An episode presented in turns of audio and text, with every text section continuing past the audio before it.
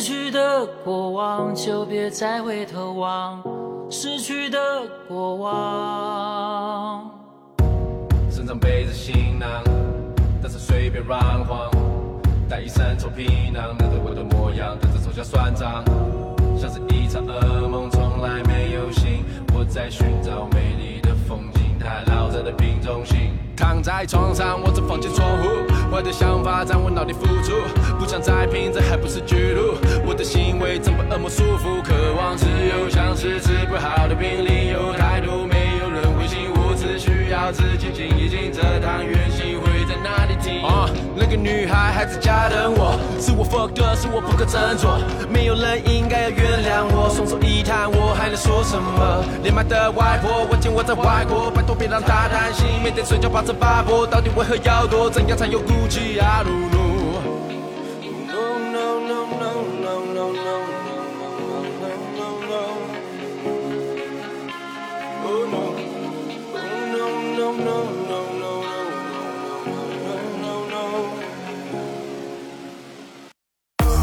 夜里的片段记忆如风，想伸手抓住却已把控。能不能再多一点时间拼凑？失去的过往就别再回头望，失去的过往就别再多想，失去的过往就别再回头望，失去的过往。这一路都在流浪，我的生活像是惆怅，这种生活让人惆怅，这条路是怎么走上？睡前问自己是否该继续，醒来还是在这手机呃里。，大家晚上好，欢迎大家光顾我们抓马调频在眩晕上的直播，我是今天的主播老纪。好，哎，郑先生，哎，今天是我们三人啊，米勒有点特殊情况，在道上奔突呢。呃，今天我们讲一部经典的香港电影《无间道》啊，这部电影应该是在零二年、零三年左右上映的吧？零三年，零三年是吧？我记得正好是我刚上大学那年，而且当时看完之后，应该是很不一样的感觉，因为他的那个整个的这个情节的是编辑啊，很新鲜。我们以前看这种卧底片儿都是警儿在匪里渗透，这个呢都是正好单方面的嗯对，这个是互相渗透，警匪之间互相渗透，你中有我， 我中有你他早期吧，他有个版本儿，啊，我听说是这样的。麦兆辉啊，在编剧的时候，嗯刘伟强、麦兆辉、庄文强嘛，嗯，编剧的时候，早期是把一条道的，就只有阿仁这一个角色，嗯，永仁陈永仁这一个角色，啊警儿入到匪里当卧底，然后后期呢互相有冲突了，他们三个嘛，铁三角，香港就是铁三角嘛，说能不能加一个角色，给加到剧里，刘建明这个角色，啊，那刘德华那角儿后加的对后加的，后加的说匪能不能加到警里嗯，做一个卧底，双线卧底，但是有另一个版本呢又聊，就说早期呀、麦兆辉在编剧的时候，因为他是警察世家。啊，他家有他父亲，呃，他的叔叔，呃，有三个人全是警察。嗯，他从小就在这个过程中耳濡目染，嗯呃但他是编剧，因为接触太多了这种卧底的事儿，嗯所以他就想写一个这种卧底的故事。然后呢，他就跟那个庄文强他那个好友说：“我能不能写一个卧底的故事？”庄文强就说：“你先写，然后我给你编辑。”然后后期呢，庄文强又把这个刘建明加进去了。啊，说早期剧本里就是双卧底啊，啊，然后最后拿给刘伟强，他们把这剧本成型的。这两种说法呢，你不好说他哪种哪种说法是对的，对，嗯，嗯，但早期这个就无法考证了。这个剧本创作过程中嘛，肯定会有一些这个彼此的互相研究推敲，对，这就是人多的好处嘛。是。而且这个这个点子也是非常好，真非常好。现在之可能是嗯前嗯应该我们没看过这种互相对渗透的这种情节，好像嗯一般都是直接一个警儿下到匪里，对，对，一般都是讲这个警察的之前英雄的形之象。前都是没有的。对，对这个一下整互相渗透，而且吧，这俩人儿你看到最后，你也觉得不是那么让你可恨啊。最后这个哎给我这个机会，我想做个好人。哎，对他有一个诉求，就好像这些年可能在这个队伍里，真觉得自己最后成为了一个警察，就很孤独嘛，嗯都很孤独，都没有希望。这个讲的就也也是孤独嘛，无间道嘛，嗯粤语怎么说？某干刀 啊，不知道啊，这个不行，嗯，这个像香港的一条街的名儿。现在听着也不是什么好地方。这个就是给大家聊聊剧情嘛，是吧？对对对，说太长时间了，也主要是细节记不住了。对，因为这个剧情是非常精彩的，给大家捋一捋。开头嘛，《无间道》这个影片刚开始有一有一句话啊，叫《涅槃经》第十九卷，八大地狱之最，称为无间地狱，为无间断，遭受大苦之役，故有此名。解释解释这个什么意意思呢？就是我后期那个，哎呀，米勒来了啊！思啊？米勒老师来了，太不容易了，风尘仆仆的。是故意的，就是就是一定要后上，是不 是？大大家打个招呼吧。哎，大家啊，哎，来晚了， 我就接着聊啊。啊，对，这个第一句话呢是啥意思呢？这无间地狱啊，它这个取自于佛经，嗯佛经有一部叫《法华经》，呃，里边有记载，无间地狱呢又称为阿鼻地狱。它为什么叫无间地狱呢？因为无间地狱啊，广漠无间，嗯，地狱是非常非常大的，没边界，呃无边际。嗯然后是有个特性啊，设它是设定的啊，是永世无法超脱。啊，呃，然后这无间地狱呢，也被民间传说成第十八层地狱，第十八层，嗯，第就是十八什么是最畜最生道啊，什么修罗道啊，什么呃人鬼道最后啊，一道炼狱道，最最后后一一道道是无间这个道阿鼻地狱啊，叫阿鼻地狱，嗯也叫无间地狱。无间地狱呢有五个特点啊，就第一个特点叫十无间。无间道，我们今天就聊一啊，在嗯无间道有一部里边，我记不清是二十三了，嗯 他有写，就是也是开头的时候写啊。无间地狱呢有五个特性，第一个特性就叫十无间，就是你受苦的时候是无时无刻在受苦。不第二呢，对，就是行无间，行无间你身体各个体态、各个位置在不来回换不停的受苦，啊，这就是你每一个位置都在受苦。这来回换你的乾坤大挪移，见脑过脑袋挪肚子上，我肚脐眼儿上脑门儿是上嗯不，是也挺受苦的？顾虑胸啊，咋 的来啊回内脏能能移，来回窜，第三个特性呢，就叫受苦无间，嗯就是不停的受苦。第四个呢，叫平等无间，不管你是什么东西，什么人呐、畜啊、来这儿鬼都呀、一样修罗、佛呀，你只要打到无间地狱里，你是没有阶级之分的，嗯，都会受苦。第四个呢，就是命无间，命无间呢是什么意思呢？我觉得这个比较是最重要的，就是超脱了生死，你死了之后又活过来，死了之后又活过来。反复折磨你，对，就一直在折磨人。五条嘛，食物界、行物界、受苦无界、平等无界嗯，和命无界，也叫生死无界。对，他是最狠也是最恶劣的那一层，让你无法超生，对没法，那你这进个来其实就出不去了对出不去了，嗯基本上关的全是这些恶人，而且地狱广阔，永世无法超脱。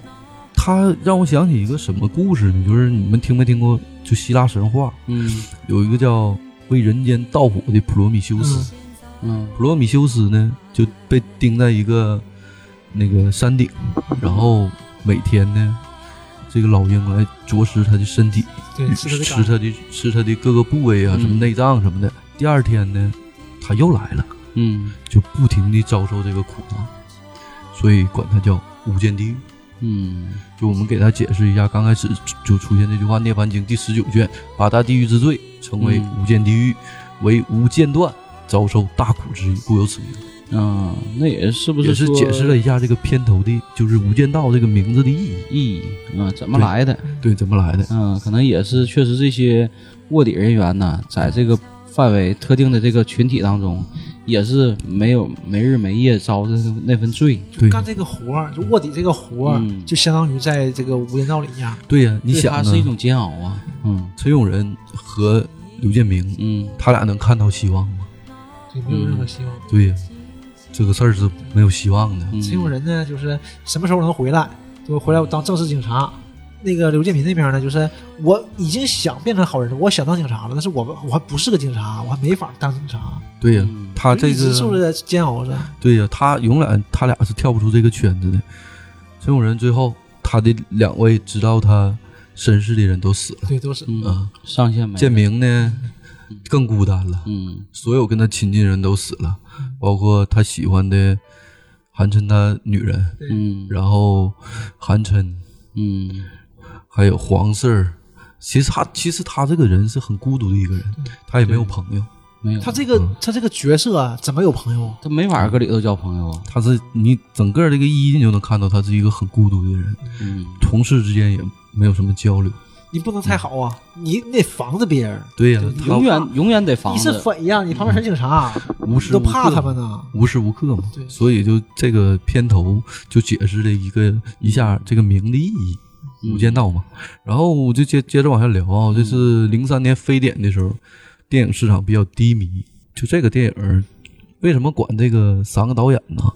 就两个导演一个编剧啊，叫就是铁三角，嗯就是每到香港电影儿就是比较萧条的时候，嗯，他们仨都能鼓捣出来一部就一部救世的片子，这仨人挺能整事儿，挺厉害，挺厉害。而这个时候，《无间道》出之前，正是香港电影最最低迷的时候。对呀、大家都因为说香港电影不行了，那时候就不行了，对，就嗯特别不行。而且非典的时候，香港是非常严重的。对，那阵儿本身特殊时期，然后这部片子横空出世，嗯香港本地当年度十二月份的时候统计就已经达到五千六百万票房了。啊然后整个包括零三年下来就一亿多的票房，嗯，就是创造香港电影票房之最了。嗯，哎，他香香港本身它没有那么高的票房嘛，是不？对呀、那人但少是嘛，加上那个大陆之后，能达到不，香港电影每年就是每年都有几千万，就是票房冠军都能有个几千万。嗯他这个是当时啊是五千六百万是包括不包括大陆的，因为哦大陆当时一第一部没有引进，而且你想，那是零三年呢，嗯小二十年了，那个时候。第二部才正式登陆大陆，因为第二部那个香港和大陆有一个合约，哦签了一个合约，正式引进香港电影，但必须得有大陆的演员参与，就大陆级的演员参与，啊所以第二部把胡军加进去了。哎胡军加进去之后，第二部才正式引进，哎，有陈道明的那是哪部？那是第三部啊，那是第三部，但第一部最叫后，我影子吧，但第二部呢，在大陆广受好评之后，第一部紧接着又过去了。初期第一部和第二部的结局是不一样的，就第一部的那个和那个粤语版和国语版剧情结尾是不一样的，哎差在哪儿？就差你看在嗯过粤语版的吗？你看过粤语版的吗？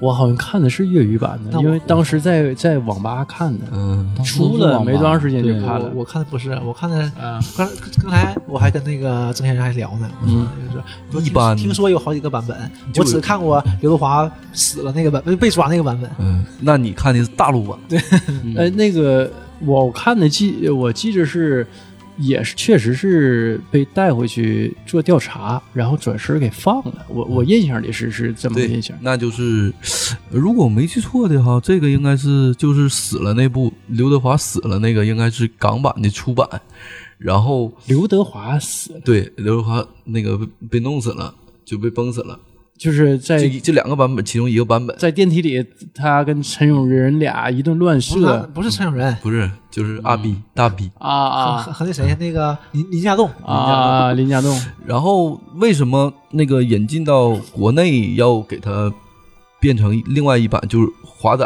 啊，最后给林家栋崩死了，嗯他出来了，因为接到拍二的任务了，就是华仔不能死，死了的话， 啊二三不就拍不出来了吗？对，别人没了，你怎么演下部啊？里对边忘了这但是二还是二算前传应该，三反正是对后接的。你观影顺序应该是二幺三，对，但是第一部就已经非常非常全面了，对，这个二三似乎有点狗尾续貂。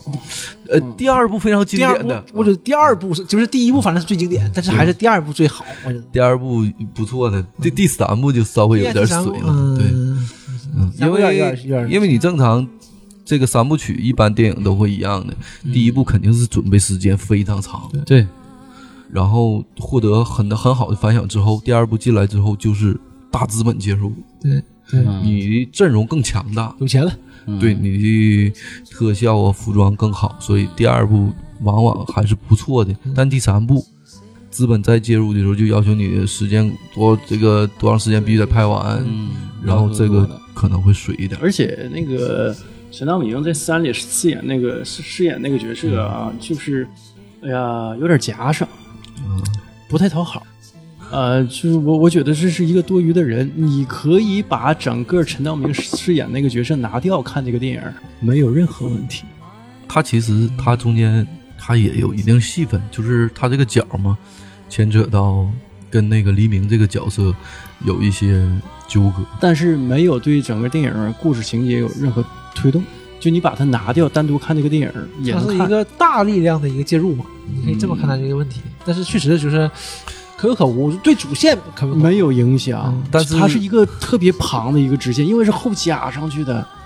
但我看这个这个不重要啊，但我看这个三的时候，嗯，为什么要用它啊？就是因为要把六大影帝集齐，啊，真正创造一个港片儿的黄金阵容。哎，当时啊都觉得是那个《无间道》，就是他上完之后嘛，这个反响特别好，觉得可能是港港产片的救世之作啊，它可能是一个中兴的一个标志。结果呢是最后的昙花一现，就是那个、那个年代呀、港产片儿就是特别绽放的那个年代逝去了，因为它市场就那么大。对，啊，而且当时港产片好啊，它是随着香港经济一起腾飞的，这个跟经济是绝对有特别大关系的。跟经济跟政策都有关系。对呀、香港电影每年就现在啊，都说香港电影已死嘛，香港票房每年还是增长的。嗯，接着就这个背景已经聊完了。当年度就是零三年非典的时候，香港电影特别低迷，然后他横空出世，拿到了当年度的就是香港金像奖七七项大奖，然后是台湾金马奖六项大奖，就是铁三角就一战成名。因为当时我看那个背景啊，刘伟强当时已经非常牛逼了，对，刘伟强呀，麦兆辉和庄文强还一般般。嗯，然后从这个电影之后，就是铁三角就开始了。香港电影市场特别低迷的时候，就是铁三角就出一部神作，所以管他们叫一时呼唤他对，就叫就是铁三角。然后接着我们就接回聊聊回剧情啊，这个这个第一这部个片太经典了，就第一值得第一句话还有背景介绍完之后呢，这个影片就开始介绍背景了。影片我感觉就第一部啊，就分四部分。嗯，第一部分呢就是介绍背景啊，就是他这个电影刚开始的时候，就五年前屯门大兴村，他叫韩琛，曾志伟那个演角色啊，就说这句话啊，我们在屯门大兴村的那个皇宫大酒店停车场开业，你就能想到哈、五年前他们混的其实不是太好啊，他们把这个停车皇场宫大酒店停场包了，这就不错了。啊，这就可以了。那就是大哥了，当时然后每天被扫荡一点五次，一年死了六个兄弟。他们不是黑社会吗？他们怎么还让人扫荡呢？不是这时候那韩琛就跟那个六个小兄弟说哈、嗯算命的说我一将成名万骨枯， 我说这这像这是这给一大哥年说的话一个。停车场都死六个兄 弟，你说这拍的是喜剧片儿， 你说这这是死这死多少兄弟？刚开始我没太注意啊，后来我我那个因为准备嘛，我就听几天，这地方挺挺挺搞笑哎的，，早期我怎么没注意这一段呢？这没注意啊。啊，这 就是郑志伟的气场特别强。他跟你看他那种自污的自污的时候，你就像是那个小弟一样站在前面，你都不敢吱声对的。你没有任何说感觉而他就且说说这你句你他说那些话，你都听不进而且去他他的。他一点也不凶那个劲儿，嗯就像唠家常似的。郑志伟这个确实厉害，哎你说这个话说对了。你看全篇啊，嗯，曾志伟啊，就是韩琛这个角儿，没开过一枪，没杀过一个人，嗯，但是你能看着这个大哥啊，举手投足之间，包括阴狠的那个眼色，嗯你说是一里头是吧？啊，就是个大哥。就是他。你看，刚后来我就是，然后唠一唠剧情的事，就不是，你我是说这大哥 是个承包停车场的，啊这个五在年前香五年前嘛港那种呃社团组织啊，嗯，就代客泊车，这是他们很大一笔收入来源。对你看那个另外一个电影叫《黑社会》，嗯，呃，当时那个王天林饰演的那个老一代的黑帮大哥嗯，叫华世仁，他说他跟警察就说，警察说你们你们这个帮派不要乱争了，当心我给你们都逮起来。王天林饰演那过去一代的上一代大哥说什么？我们全香港有上万个代客泊车，你抓我一个试试，我让他们都不干，你看看。这个气势非常浓，呃，这就这非常这个攻势非常强，气势非常气场非常大，这个是他们很大一笔收入来，而且他们不干，没人去干，没人敢去接这个活儿。就是你比如说这这厂子，嗯啊，我们在这工作室停车是老郑罩着的话，嗯，我我是照他对面那个写字楼的话，我都不敢接这摊儿。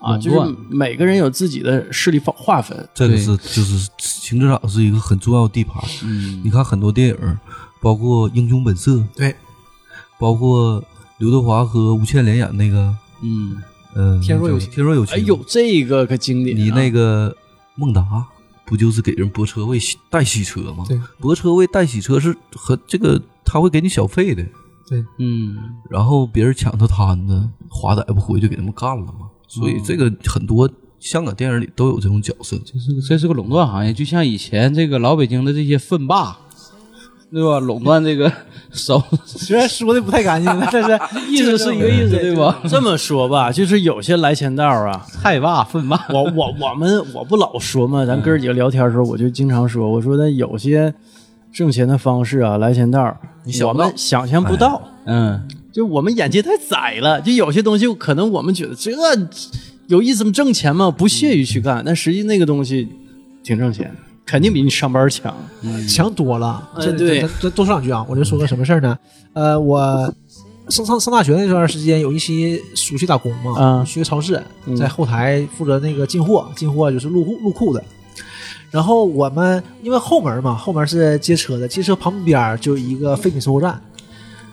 那种大超市啊，它那些呃纸壳、硬纸壳全往那儿送，就是那些垃圾。我就我就跟我们部长说，我说哎呀，这个活儿不错啊。我说我要是把那个沈阳市所有这种大型超市的那个废纸全让我收，那是不是挣老了？他说他说你还要就这一个就行，你还要整那么多？他没给没问你你是黑社会的吗？ 你都不用说这个啊，我还有一个电影啊，就说红楼老师说的这个，嗯但我忘了叫什么名儿了。黄日华饰演一个，就是也啊是一个帮派的，叫什么名儿来着？也是一港片儿。然忘了后黄日华他们都老了，呃是呃哎刘这青云饰演那个角色，他去借钱，就帮派帮派的这些黑帮分子啊，混的都可惨了，兜里没钱，你去管谁借都没有。后来就找到黄日华饰演的这个呃帮派成员啊，但我感觉好像都已经脱离帮派了，他就是收纸壳、收废品的。啊，就说谁谁，刘青云说谁谁哪个兄弟出事儿了，嗯啊对，啊，这你给拿点钱。呃，黄日华说的，那你不找谁谁呢？不找谁谁，找我的。我这一收废品，你也不是看我没看见，我挣的都是辛苦钱。哎，那这个刘青云一顿说好话，黄日华咔给拿一点钱，啊，一一一沓钱过去了，就是这个都都挣 钱，啊，我先就讲完呢。完事儿他说他 啊，我部长就说嘛，说那个你不用所有的，你就这一个就老挣钱了。我说哎，那这个行啊，那我找找人把这个拿下来，那就开玩笑嘛。然后我部长乐了，说你知道这谁干的吗？嗯谁干的啊？这是你们店长他妈。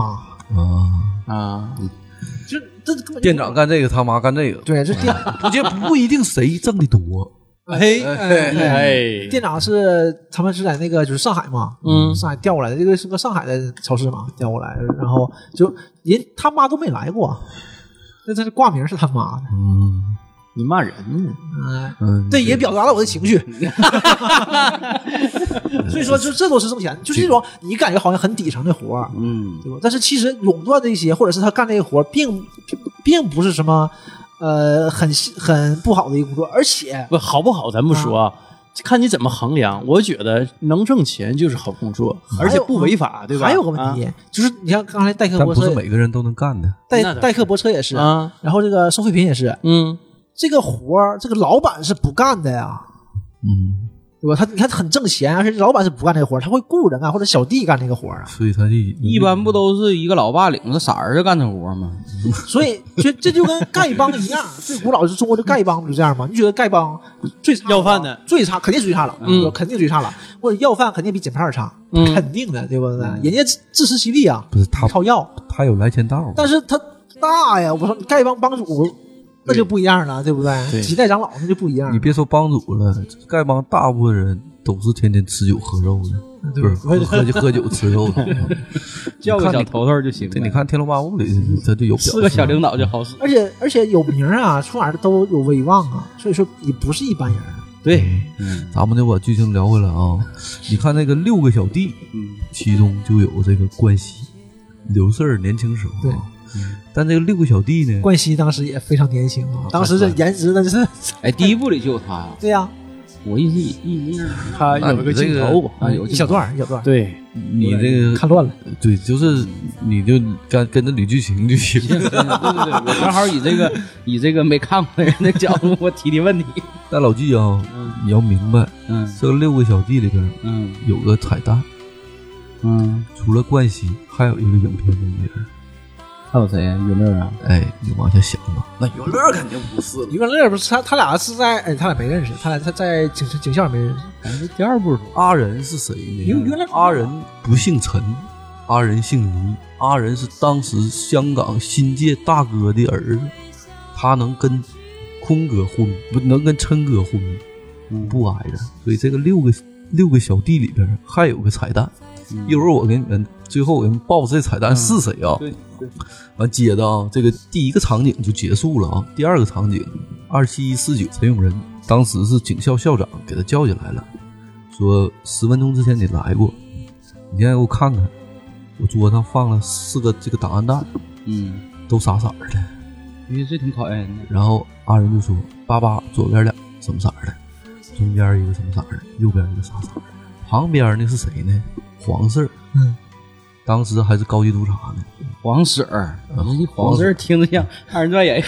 黄婶儿，我就说俩事儿，我就听两遍，我就总挑戏。事儿也哎行，事儿也我行。总觉得像二人转的黄色，黄色 啊！黄黄婶色儿，黄色他想象多了，算了。黄婶儿，当时他还是高级督察呢。嗯等到后来呀，这个阿仁长大的时候，他就是警司了。嗯当时那个黄四就问陈永仁说：“那个小兄弟，那个你看我怎么样？”陈永仁就跟他说啊：“嗯说对你不了解，不知道你啥样，嗯但是我长官呢，我能看出来你你今天早上非常匆忙，嗯你这俩俩脚啊穿的是袜子不一样色儿。完事儿那个他那校长就搁偷的偷着乐，嗯说你出去吧。完黄四说啊，这小孩不错。然后紧接着陈永仁就被开除了，但是没表示怎么开除的，嗯就说你违纪了。嗯但你从第二部里边会看到，陈永仁当时是伪造个人信息，他是叫倪永仁，是香港当时大哥一个大哥倪匡嗯私生子，给他安插进警局，为了他的业务就是能够更好的开展下去。嗯但其实陈永仁非常就倪永仁当时是很有正义感的一个人，嗯给他开除以后，这第二步表示的啊，嗯黄四就跟他说：“你还想不想当警察？”这时候陈永仁说：“我还想当警察。”好了，他俩就定了一个协议，你给我当卧底。嗯然后等他一开除的时候呢，大喇叭就广播了，说在警校学习一定要遵守纪律什么的。你看这种不遵守纪律就被开除了。说有没有想有没有人想跟他换？这个时候刘四儿、关西嗯妈一回头，我想跟他混。影片最后也出来了，刘建平长大了以后，梁朝伟被开除了，刘德华一转头，我想跟他换。这就是第一个经典的部分，能被大家所传承的部分，这是第一个。嗯然后我们就是再聊聊这个跟剧情没关系的啊，嗯梁朝伟他媳妇儿嘉玲嗯，采访的时候啊，就跟记者说过，嗯说当年拍《无间道》的时候呢，梁朝伟是啥状态呀？刘嘉玲就说哈、梁朝伟呀、当时他俩就好了嘛。啊，对，太好了。梁朝伟呢，每天中午去了，三三四个小时一过，晚上就回来了，嗯就这么二十多天。他说拍个戏就完事儿了，跟上班似的，不加班 儿。然后这戏一拍呢，香港啊、台湾的不停的跑，干啥去了呢？拿奖去了，嗯，比他拍戏时间都长。你这班儿上得多好。啊，就说这个媒体采访呢，最后要扣题什么意思呢？嗯就说梁朝伟这个演员呢，天生适合做戏的一个天才，嗯对，嗯所以你就在这个整整个影片你能看到哈，梁朝伟的每一个，就我从这个报道之后，我在看这个电影啊，就能感觉到梁朝伟每一个地方都在飙演技，嗯这个就是跟剧情没关系啊。下一个镜头啊，就是小刘冠希嗯给小陈儿给抓了。嗯，那是小陈儿天天干 盯啊，那砸车、啊各种打人，各种分镜，啊，各各种种分镜，就是就跟黑社会混进去了。啊，完，这个时候这这其中有个镜头，他就给那个黄四儿打电话，你说这都这么长时间了，能不能给我调回去啊？这好几年了，三年，乍一来三年，那时候还没到那儿呢，就是说好几年了，说能不能给我调回去啊？嗯那边就说再停一停，完事儿这时候那个二人就说。再停两年，我 就当尖沙咀老大了。我当大哥了，我我就照自己当大了，哥了我照自己了。 这个这块儿给我看什么？但是其实这第一部没表现，第二部啊，这个这这块儿给我特别震撼啊！ 我就当时二人多适合当混子啊， 干啥都精彩。这个就是有很多这种呃这种东西。我记得呃是是哪一个哪个朝代我忘了，也是就是这些呃打入敌人内部嘛，一个盗匪也是打到打入朝廷内部。后来差一步就要做到丞相了，这这不行了，这这这这样人不行 啊！再等舍不得离开。呃有有那个剧，我好我像前一有阵点 看一个新闻，呃，美国一个 FBI 他卧底美国黑帮，嗯后来他这人嘛就挺胖啊，啊，性格挺开朗乐观那么一个人，非常成功打入黑帮之后嗯做到二把手。 FBI 二把手，他当时就跟那个他这个他的不是黑帮二把直接对手线，对对对啊对，对线就说就说的上线就说说不行，咱们得得行动了，说再做老大要把他位置让给我，他要退休了，嗯 到时候人退休了咋抓呀？对吧？你抓我呀！你这抓我，你这抓我， 这这这时候 啊，改造了吧？是啊 FBI 就展开行动了，就把这个这个连锅端了，对吧大大哥给逮了。然后就说透露说是谁举这个举证的这这些证据什么的，收集证据都不相信是那个人。对，当时小弟们都不，他们还说说那谁谁呀、也是不是也被逮了？ 他是二老二啊， 二把手啊。他当局长 了，但当然啊，这个警警警察局那个 FBI 内部是不可能透露他个任何个人信这息。是真事儿嗯，这是真事儿，是，呃，那个人后来直接就升官了，啊，嗯就就说他就失踪了。当时就就直接传言就说，哎，这这个跟黑帮内部就说的，这这人没逮着，不知道嗯哪去了。但实际上他已经，呃，官复原职，不不单原职，而且升了，就应该警衔儿挺高吧，应嗯肯定该得是。得得得，你想想实则这，么多卧年付出底卧底也很长时间，这不就《少爷风暴》里李丹阳吗 老大死了，他直接主管大局了，而且这李成阳对你李看啊成你看阳，啊，嗯我刚开始看到李晨阳，第一反应啊，我就以为，我就第一反应想到就是无间道，嗯我以为他是被警警警警局开除，然后卧底到这里的，嗯，是啊这个《无间道》后世也被无数电影所借鉴不，是我对他嗯挺成功。你想，好莱坞也翻拍过，对呀、还得了奥斯卡呢，对不对？因为哎，那个版本你们谁看过？我看过《无间《行无者间》行看者 过呀》啊，看过，看过 呀啊但那个拍的，因为美那国人么就那么回事儿吧。对所以这部片子能拿奥斯卡，我觉得就是就是马丁·辛塞斯到了，该但得其实， 但其实我就是再聊一聊啊，就是当时这个《无间行者》呀，是被布拉德皮特的公司收购了，当时是一百五十万美金的高价收购的剧本一个原创剧本，嗯啊，然后好莱坞转过身来，他那个阵容也是相当相当相强当大相，当的嗯给那个马丁·西克塞斯拍，然后马丁·西克塞斯呢，也是之前无数次的触碰到奥斯卡，然嗯后这次就得了。他这个电影在世界影评就 IM 那个影评上啊，他是八点九，嗯，就是已经很高了啊。那个不像豆瓣儿就是能、对对能能爬高。那个《无间道》当时是在 IM IM 上是八点一，所以说美国人的文化可对能这个东西肯定对这是这个样的嗯是不一样的。而且你看他看香港本土化了嗯看香港这种黑帮，他没有代入感；看纽约黑帮，他有代入感啊，对他有这个文化呀。他是爱尔兰文化，对嗯，当时是在波士顿，但是他把这个无间就是佛经里的这个东西，他肯定是拿没了，对人人家他们用了自己的这个文化，是就是那个就是基督教嘛，他也很成功，因为马丁·西克塞斯在奥斯卡领奖的时候，第一句话我要感谢香港电影人，嗯拍出了《无间道》这么经典的原创剧本。然后这个这个确实经典，然后我再多说一句啊，这个整个《无间道》拍了多长时间呢？不到一个月。这个经典片儿拍的呃那么短，，你你就不，就是香哎港电影整个香港电影，这他嗯对这香个港拍的电是影非常快的。就是这样的。香港除了王家卫都很快，嗯，啊他太太慢了。是不？但王家卫也可以快，他拍《蓝莓之夜》用的时间也不长，呃，就是当时参演的那几个演员啊，包括制片什么都很吃惊，因为都知道王家卫拍片的速度。后来也挺快就拍完了，他一整你看拍那个《一代宗师》，一拍就小十年，是十年吧？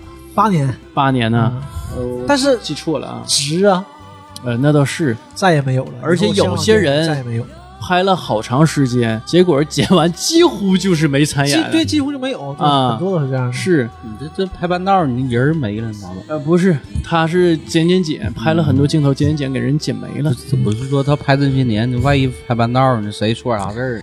然后我当时听这个《无间道》这个剧本也不好卖，就找了很多人。最开始在对最开香港始出来的时候，对，那个因为那时候就是香港电影工业属于不太好，不看好这种，嗯你整个市场对特别不就好，也很差，也啊不看好这种警匪片儿。嗯，最后是因为刘伟强找到了华亚的老板，刚开始不太认同这个片儿，但华亚只定了这个剧本以后，定了演员之后，当时开机的时候，几乎香港所有的名人都到场了，包括成龙大哥了，嗯，还有沙天王啊，全到场了。然后我们就就接着聊回这个电影本身这个剧情啊。我镜头一转，刘四儿长大了，变成刘德华了。嗯，陈冠希就演戏就到此结束了。但其实哈、当时那个也有个小花絮啊，就冠希在拍这个电影的时候状态不太好，一天就是总像没睡醒的时候，可能这个女朋友比较多。然后这个刘伟强导演啊，在片场怒扇冠希一个大耳光，啊，还有这个事儿，然后冠希当时就急了啊，说：“你要再打我，我就还手了。” 第一个巴掌挺下来了啊， 也挺汉子啊， 挺硬。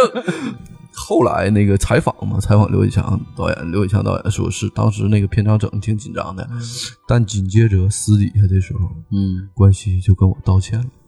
后来从二三，我对关系是非常非常满意的。改观了，然后还有一个小花絮，就冠希跟余文乐是非常不对付，当时嗯当时当时非常不对付，他俩互相谁也看不上谁，结果小鲜肉可能两他是两个圈子的人啊，冠希他们是另一个圈子的，但是也是在这个刘伟强强大的人格魅力之前给他俩撮合好的，啊，然后一二三就前期非常第第一部前期非常不顺利，他俩这个拍戏就老老记个，后来就特别好，他俩成为一个相当好的朋友，就是刘伟强导演给撮合的，对我印象他俩关系也不错。嗯，现在就后来就非常好，之前不好。我们就接着聊第二幕哈，这个小的时候这两个人有冲突吧，大了之后紧接着另外一个场景啊，音像店， 是谁在敲打我窗？哎，那嗯太经典了。建明一进来。嗯，没有人呢。 我一看那个有人搁那个角落里头猫着呢，啊，说你干啥呀？他说那个有没有好的唱机推荐？然后有人就说这台唱机非常好，港币一万元，嗯，比欧元那种进口机那十多万的都好，你听一听。他俩就坐那听歌，这首歌呢就是蔡琴的嗯《被遗忘的时光》。当时这个《被遗忘的时光》还不是那么太火呢，这个歌火遍大江南北，因为什么《无间道》啊，啊、它是七九年蔡琴刚出道的时候出的一张专辑《嗯被遗忘的时光》，但是是谁炒起来呢？是《无间道》给炒，就是给炒红的。这个《被遗忘的时光》哈，有两个隐喻啊，我也是看那个电影解析说的。啊。第一个隐喻就是隐喻什么呢？隐喻两个主角，就暗示两个主角吧，互相之间纠葛的命运。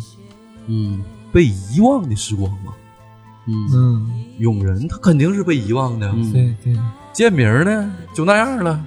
你要看到第二部就知道，建明是非常非常孤单的一个人，他不是韩琛的手下，他是韩琛媳妇儿 Mary 的手下，就嘉玲的手下。他非常惨的这个人，其实这那这个整个二战过程，他是相当惨的，非常孤独。你看永仁，我多说一句啊，他可以有倾诉对象，跟谁呀、跟黄四儿对呀、而且他还有一个心理医生，啊，理性人嘛。但是他后后后来的话了啊，就是建明这个他是永远是没有倾诉的人，然后他是在时刻伪装自己，就很悲伤一个角色。这个时候就被遗忘的时光，就就第第一层隐喻啊，隐喻就是暗示两个人纠葛的命运。第二层呢，就是跟第一部没关系了啊，嗯，隐喻就是那个刘四儿对他大嫂的爱，嗯，因为他第一次哈、冠希小时候第一次听到《被遗忘的时光》是在他大嫂的这个房间里。啊，第二部你就知道了，他跟大嫂是有很多很多纠葛，包括他想强暴大嫂没成，包括最后他把大嫂信息提供给就是那个倪永孝，就倪匡死了之后他儿子们，然后他把这个提供给大嫂的信息提供给倪永孝，倪永孝开车在他眼前给他大嫂撞死了。嗯，那是他梦中情人。对呀、所以就是这被遗忘的时光啊，从这个地方，它是非常经典的一首歌，嗯，就揭示整个电影从一到三的这个主线。这不，标准港产货，一万多，加上一千多的本地蟹，比得上十几万的欧洲货，高音甜，中音准，低音沉，总之一句话就是通透。来，过来听听。是谁在敲打我窗？立体感多强，啊是谁感觉到没有？在撩动琴弦？就好像在面前唱一样。那一段被遗忘的时光。哎，你试试这个，你听老音乐呢，这种好，是谁怎么样？在敲真的不错打啊我窗？哎，要是我买一整套是，谁有折扣没有？胆机在哪儿在买？撩动琴弦？腊八就不要了啊，香味便宜点。那一段我找谁啊？被你就遗是阿仁介绍啊的忘的时光。哎，我好像有点印象了，就是第二部里那个刘嘉玲听这个歌曲的时候，嗯啊，整个那个调性、那个气质哈，特特别那个落寞，但是还显示出一种很高贵，就是那种和声音的那个整体风格也特别搭。那个那个那段场景确实挺迷啊，人的。那后来我就特别喜欢这歌嘛，包括我自己有一年我那个听草莓音乐节，嗯最后压轴十点多啊，九点多快十点了，就是蔡琴登场了。啊，我对流行音乐非常不感冒，当时，嗯那时候我还小那个比较年轻的，对流行音乐不太感冒。但是我我就跟我那俩哥们一起说，我说咱们一定要听蔡琴唱《被遗忘的时光》，嗯这个情怀太牛逼了啊！有一就我就是因为看到这部电影，嗯许许多年来对这首歌有很深的感触。嗯啊我一听到他现场唱这首歌的时候，因为之前全是快歌，嗯蔡琴在台上啊又蹦又跳的，那反正岁数挺大了啊。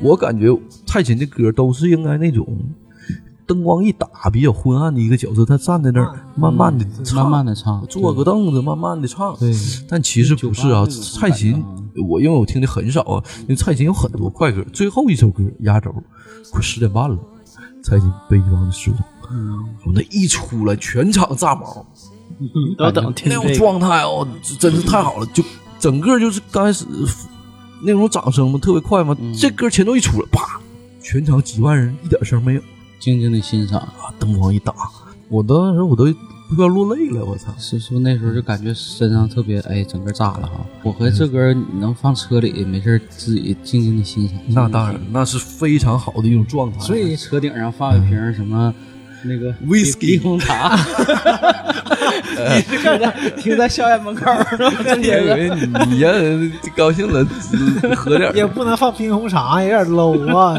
对呀，你放放点点红威牛士忌，你放点红纸巾，是不是 高兴一下？放纸巾是怎么回事啊？反正高兴高兴。自己的车嘛，放纸巾行，完，我们就 接放车顶儿嘛，车顶儿放个红牛 嘛。对，放红牛啥的。接着就聊回来啊、嗯这个相遇之后啊，刘四儿就撤了，阿仁就说你你唱机搁他家买吧，喇叭别搁他家买。然后那个小店老板就说：“你干啥给我那个钱都不让我挣？啊嗯那你家卖贵呀、老板就说：“那我不贵，怎么给你们大哥钱呀？保护费 呀？”我说那你就不给呗，不给你就走着瞧啊。那会儿那然后个拿个梁守义演拿确个实挺数据好线走呢，他 拿着线就跑了，哎，那那人还追他呢，四千多块钱你拿哪去啊？哎，我听一听，我说你干啥去啊？我出殡去。 他这个这个地方是有隐喻的，他紧接着他干啥去了？他就站在一个那种卖那个花圈店的那种店里啊，叫那种就是死人那种店啊，嗯，扒拉一个军礼。这个时候是咋回事呢？他之前警校校长死了，一个灵车挂警校校长大照片，嗯，搁他身边过去过去，对，啊，这中午啪一敬礼，啊大家不愿意看你，只有两个人知道他身份，一个人死了。啊，这时候就死了一个知情者啊，这个是，我这个是多悲伤的一件事。啊对啊呀、这个是他最亲近的人了。嗯对，而且还知道他的这个身对，就是因为世他知道他身世嘛，你有个倾诉对象，然后紧接着，嗯这个时候永仁第一次啊与黄四儿见面，在天台，这个是也是一个比较经典的一个场景。那个黄四儿就跟他说：“陈哥啥时候有行动啊？” 他说不知道。哎那个有人有人就说我不知道，自暴自弃。，我当我当警察，我我当卧底，当了三年又三年，三年又三年 这个特别经典，这 个后来哪儿都用这个嘛。因为什么呢？因为这个剧情其中啊有一个小插曲，就是当时庄文强给梁朝伟这个剧本儿是说，你说你当了九年卧底，嗯梁朝伟啊呢私底下就给改成三年又三年，嗯，三年又三年，那三乘三，一说个好九的三年，三年又三年，三年又三年，而这时候那个阿仁就是有点激动啊，就是、下礼拜出货，黄四儿就跟他说，嗯、那你干完这单你就撤吧，给你恢复身份。有人就说你都说九千多遍了， 完事儿给他个那个小小胆袋儿，小胆袋儿里第一个玩意儿一打开是个监监听器，对嗯，放电报那种。啊，就监听器。刚开始我没看明白这个是用在哪，后来我仔细看明白。完、再一个呢，监听器，他就问那个黄顺说：“你你警察局这么有钱，你还用这破玩意儿啊？”他说：“没啥高级的啊。”他说：“你植入体内的，你要不？” 哎有人说：“那你植在哪呀？你要植在好地方，我就要。” 完，紧接着他又打开一看，是块手表。那个手表呢，当时我我这个镜头哈、就特别那什么，印象特别深。我就记得零几年之后，我看了一遍之后，我就想看这个手表挺漂亮的，是啥牌子？嗯我特意后来查的，是一块叫瑞宝的手表，就这个牌子叫瑞宝。当时我不知道什么名啊，嗯后来我一查，我印象特别深，就那个前天我查的时候看一下这啥到底是多钱的，嗯，两万多一块儿，那也不算贵啊，不算便宜了。那就不便宜，你是你看什么？你是靠什么挣钱的呀？他说，早期瑞宝是全球十大手表中的前十，嗯，但也是靠后了啊嗯。现在不太好了，但是也是非常值钱。一块两万多块钱表，黄色也没啥钱。对你当警察呀，你没有太多钱的。我刚开始不知道这个表，我一合计几千块钱，因为劳力士有的那个像像什么熊猫迪什么的也几千块钱，用的也很好，很多人戴。嗯看看给谁戴，你大哥吧戴劳， 我就他这还不二把手或者戴劳，所以他那个嗯表应该不错了。完事儿黄色跟他说，他以刚开始以为是那个针孔摄像头呢。嗯，后来那个黄四就跟说：“你二十五岁，明年二十五岁过生日吗啊是个生日礼物，不是个不是个工具，我合计对是个零零七工具呢？”，是他给他的生日礼物，所以、啊所以你说他俩的关系得多好。一夫一友啊，这是紧接着黄四就挂了，那后边了啊。嗯完这个时候对阿仁的剧情交代就结束了，嗯接着开始交代刘四儿。刘建明，嗯华仔就出来了哈，嗯，哇，穿的贼帅啊呀，对，这两位完全 不一样。啊，那个你看有人 就是大贼小拉胡子，啊小胡子拉啊的头一发身那个妆也不化，一身 油，完这完皮牙克，对对对，华仔就上来就特别帅哦，那鞋叮当的，哇、嗯一上来，他当时已经当成高级督察了。嗯，他已经跟黄四儿是一个级别了，他是什么？情报科，对，还是这种纪检部门 的， 对，香港情报科。嗯当时他在升职的时候有一段小采访，说：“你有没有信心呢？”他说我：“我相当有信心了，以我的能力，我有信心领导警队。”这个时候他就当上见习督察了。嗯然后等到黄氏长大了以后，这个时候领导情报科的时候，他就已经是高级督察了，在这个香港警司里边重要的一个职位，属于中流砥柱。嗯所以这个时候他就开始演黄氏怎么回事，刘氏怎么回事呢？他一进来有个马仔、国仔嗯搁那屋里圈着呢，谁也问不出来话。嗯刘氏把衣服一脱，哇哇换身西服，那这警他们情报科都懵了，那干啥呀？拎个小包，哇把眼镜一戴，金丝框一进去，完那国仔说：“我律师不来，我啥也不说。”嗯完刘氏就说：“别说话了，我那毛哥让我来的，我就是你律师，完跟他说点事儿。”他一看，哎，一伙儿的，啊，都套话去了，哎，他他不用套话，你看后来的有的段他不用套话，完了就跟他说说那个啥呀，那地方搁哪？啊完有谁在？啊那个重要人物你得让他撤呀，他死底下，搁桌底下，手机一放，嗯，没事儿，不用担心。律师在的时候，警察不允许录像。嗯完这个时候，阿 B 他的副手嗯就把把摄像头一关，对对，看那灯儿，嘚儿叭一下灭了。嗯他搁底下暗号，完刘顺就撤了，一出来，哎，电话赶紧打，完那边打电话找到什么地方了，嗯用用电话这个号去定位，嗯定位就给他锅端了。这个时候非常重要一个地方来了啊，刘顺要暴露了。嗯阿 B 转过头 问刘顺说：“你怎么知道工厂是阿毛的呢嗯，？”刘顺一下就愣了，嗯，说漏嘴了，不是说漏嘴，他他办他这他个事儿得，他得进去问你这个事儿，他不这么说也套不来话呀。对，说你要是不知道这个事儿的话，小弟不能交代。啊，哎，紧接着一个电话一来，找他的，他给这事儿给折过去了。这过去，这因为谁也没想，你觉得这是一个大漏洞，对吧？嗯你你看你是那个卧底，我发现你这个漏洞把柄了，但不是，我以为你是好人呢，我这一踢一过，哎，你咋知道呢？就这么的，就谁也没当回事儿嘛。谁也没理户，对，他是一个小的巧合。对，嗯紧接着，这电话是给谁给他打的呢？黄警司，嗯当时那个黄志成啊，嗯就是那个秋生哥演这个，嗯当时已经比刘氏他们还高了，嗯就是警司了。嗯警司就相当于咱们的部级啊啊，就是部级，就相当于一个省级的那个嗯警察局领导了。嗯呃，就跟说，这个时候进入下一个第二部分了哈。啊嗯第二部分，我个人有个那个名字啊，叫正面对决，啊，你你还分个类起个名儿，谁和谁对决呢？嗯黄四儿和陈哥对决。嗯，两个老大是第二部分，我认为是整个四个部分，第一个部分交代背景啊，第二部分正面对决，我认为这四部分里，第二部分是最精彩的，嗯它高潮没放到最后。嗯当然，你要是想看结果，你可以看最后；但是如果你想看过程，一定要看这第二部分正面对决。嗯王四儿就跟刘四儿说：“这玩意儿有行动啊，谁也别走了。”刘四儿电话一放，打嗯扰加班儿。紧接着今晚行动来了，抓谁？抓琛哥。为什么抓琛哥？泰国人运一批毒品，他俩今天晚上有交易。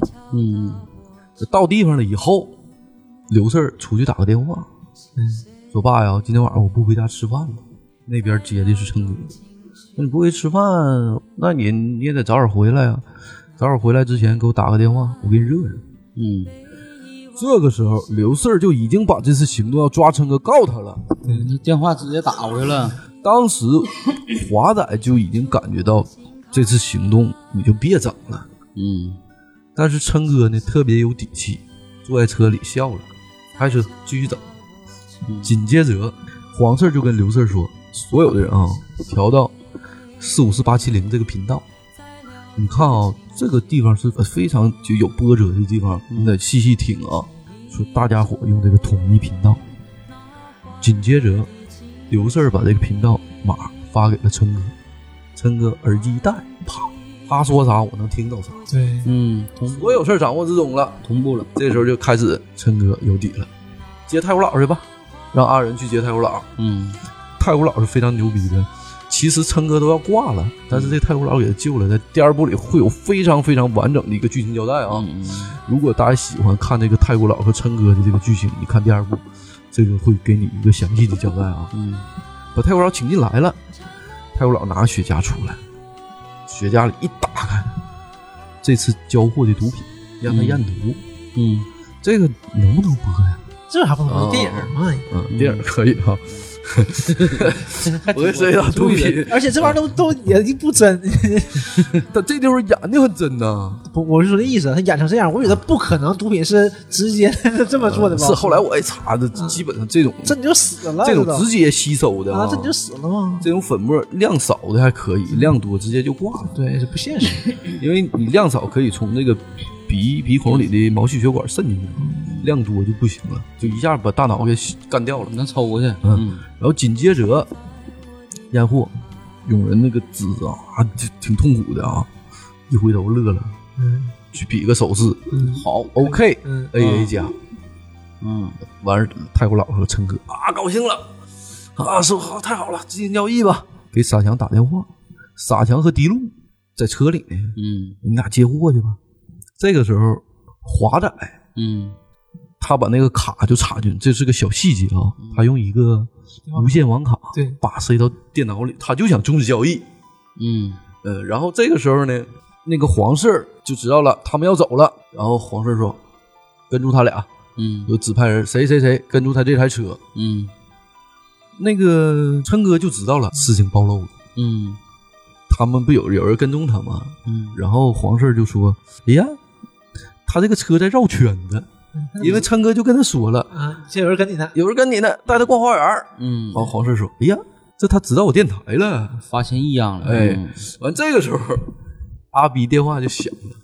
嗯他一接电话，因为那个时候手机都放一堆儿了，他一接电话，我你们怎么不知道啊？都换频道了。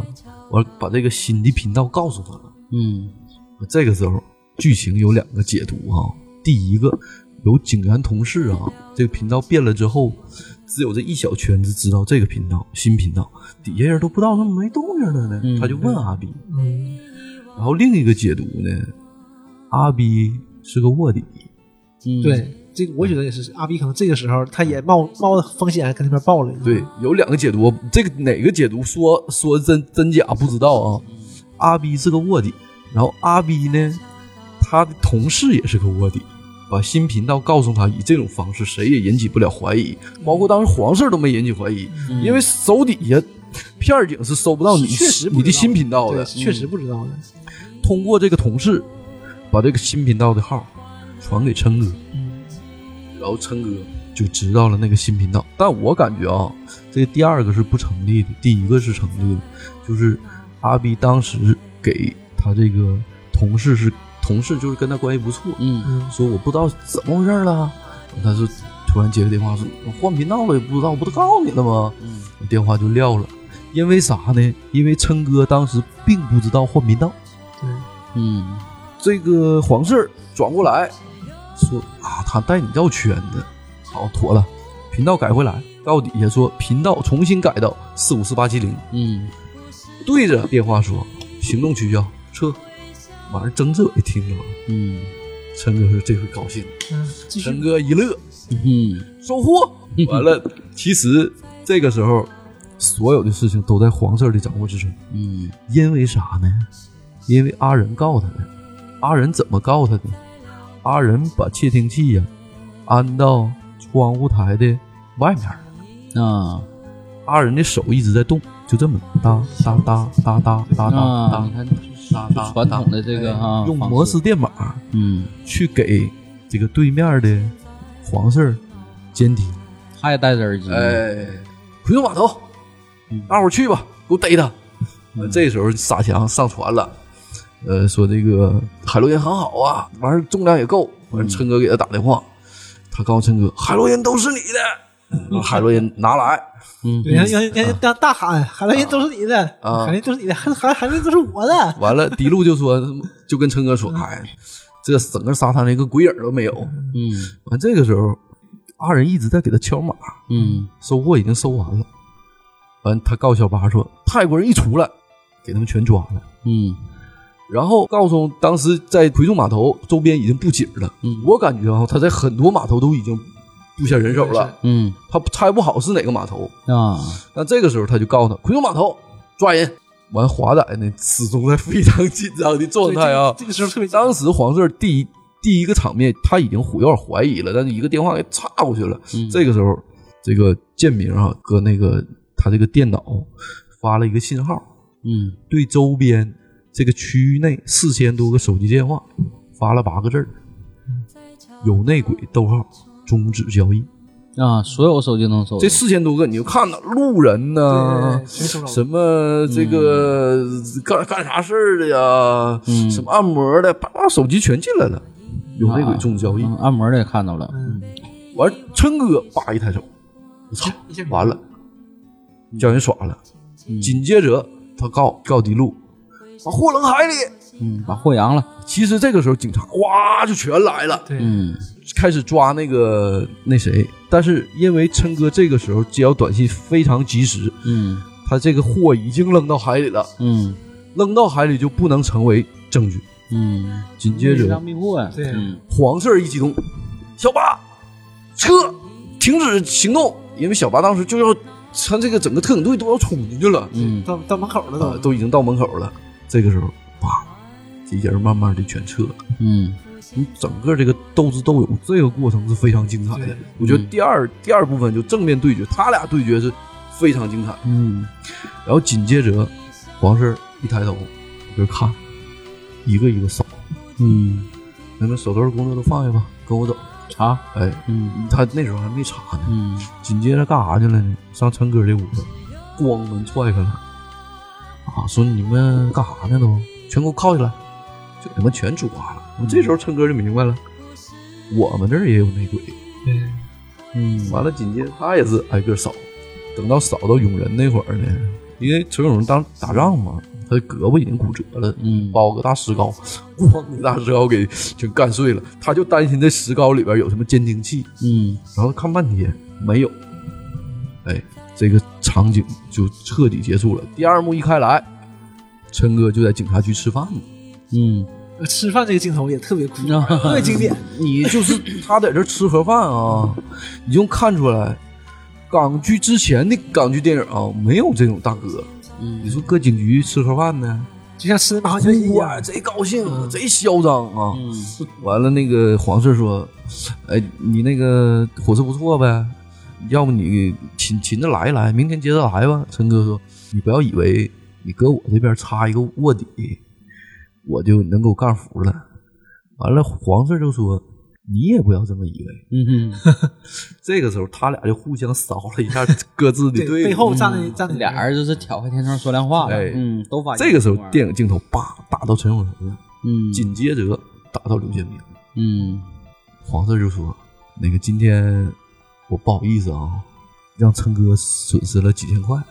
嗯琛哥急了，搁警局呀、嗯全是警司，嗯全是高级督察，嗯他把盒饭哇全掀了。嗯然后一顿说，完了一，那那人说的，你说盒饭的事儿，啊是，也是也是这点事儿，就拿盒饭说事儿呗，盒饭得罪谁了？你说 是就是就是因为刘四儿用这个无线网卡，嗯，就是给陈哥救了嘛。当时我没看懂这块儿是怎么回事儿，他就是群发的，对短短群发短信，他就是属于那种，就是哥不有那种发那种乱七八糟广告的，嗯在那个车上，你像之前那个谁，红楼老师他同学，不有一个开，当时国内管的也不太严， 对，就是自己整个小小基站，嗯对，走到哪儿发到哪儿。啊，就给楼盘什么对， 信他贷是打广他告，对，啊他是做那个小额贷款 的，啊，我看那个建明就是拿出一无线网卡，那个电脑还比较诡异啊，一个像一个软盘一样那么大，稍微比软盘小一点，叭插到电脑里做个群发。刚开始我不知道怎么回事，就突然间互相就知道了。其实这个过程中是反复的在博弈。对，那我也不知道这个第二部分讲不讲明白，但基本上你就从电影能看到，它是不停的双方在斗智斗勇。嗯陈陈永仁那个绑的那个石膏嘛，他一直搁那敲。一直对呀、他就在敲石膏，因为他这石膏是个道具。啊嗯， 石膏里面应该是那个电台，但是后来找机会把电台放在床角。但我感觉，因为他给个镜头啊，电台外边是一堆线接着的，你啊看对你就对能对看到，对是不是？对啊窗台窗台外边是一堆线接着电对台，那可能是早放的。呃，他就应该是很早他就放在那儿，因为他们都有消息嘛。紧接着这段就结束了啊，互相之间卧底都暴露了。嗯，紧接着就是那个刘建明就跟他女友有一块戏，郑秀文，郑秀啊文，哎，郑郑秀文，郑秀文，他俩其实要结婚了啊。呃，然后这个表示一下，因为郑秀文后面还有戏份，嗯，他是一个非常有戏份的人。但是郑秀文那个嗯有点有点尬呀，最后最后是因为良知吗？嗯他是很正义的人，你知道为什么他正义吗？后边有交代。哎，我紧接着我就讲嘛，永仁就见到那个慧琳了，就跟他说我是警察。这个时候就影射结尾了。最后为什么有谁给这个警察身份给揭穿的，就是陈慧琳。嗯所以这地方他告诉他他是警察，然后还有个人知道他是警察，就还有个人知道他，对，第三个人，最后就是他的揭露。如果他要不见这个心理医生的话，当然这块剧情大家可以自己看啊、没什么太重点的地方。他如果不跟他说的话，他这辈子就废废了，死了就白死了。对，哎，那我说这事儿有就一个人单线儿，就就就他一个人证明吗？没这样更安全吗？对，这样这样非那常两个人，两个人死了，都死了呀，两个人。然后紧接着第三部分啊，地下对决，嗯表面对决完事儿了，陈哥和黄四儿进行下一步了，就地下对决，互相之间抓卧底。对，嗯这个时候呢，刘四儿就被调到叫什么内务部啊，嗯是不是？如果我没记错的话，看像抓鬼的地儿，就抓什么？ 你那个那个杂货科，你那个。啊，那啥我可他这个跟那内务个啊部是抓警察的，专门管警察的。对，就内务部，就嗯他你就算升职了，对，嗯他为什么升职呢？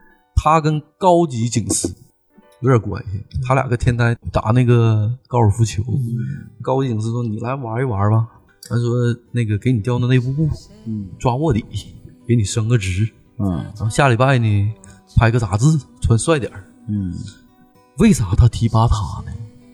因为他是他媳妇儿的亲爸，啊，岳郑秀文他爸。啊，老丈人了，哎，嗯是是老丈人呗，这圈转的，我还但其实他不是刘四儿，根本不是因为知道他是他女儿、嗯才有这个感情纠葛，因为就第二部里会有表示啊，他在最后的时候，冠希遇到了郑秀文，嗯郑秀文当时失恋了，状态非常不好，冠希给他纸巾安慰他啊。嗯然后他当时也喝大了，说你叫啥名儿啊？那我叫啥名儿？郑秀文说我也不知道我叫啥名儿。我最后迷迷瞪瞪说我叫 Mary。陈冠希就一个坏笑，一下就给打动了，因为当时他老大的女人嗯嘉玲也叫 Mary，嗯，啊，还有这么一个哎，然后他俩就好上了。好上之后呢，他才发现他爸是特别牛逼的一个对，警界高层，大哥，关部副部长，那他能上的，这是这是个官二代，对他能上的慢吗？对，完紧接自己也争气呀，对刘德华多争气呀，对，紧接着华仔就给陈哥打电话，说陈你下次啥时候交货呀？完陈哥说有卧底先给我抓出来了，嗯华仔就说现在风声比较紧呢，嗯没资料啊。陈哥就说我等我给你资料，咱俩见个面儿。一见面儿，阿仁搁后头呢嗯。这个时候阿仁就开始抓那个卧底嘛，嗯隐约的就看到华仔的背影了。对，但是嗯没看到脸，不知道是嗯你谁看，我脸不知道是谁，华仔有个动作嘛，拿着嗯小打蛋蛋拍他腿，拍水啪一边走道一边拍腿对，就这个是为后续的剧情做个铺垫，嗯所以我就给大家说出来啊，这个地方非常重要啊。嗯他俩谁也没见到谁，嗯但是阿仁发现他有个习惯，就是这样。嗯紧接着非常经典第二个镜头出现了啊，嗯琛哥跟永仁说：“我们要抓卧底，抓到他怎么办？有人就说抓到他我就干死他。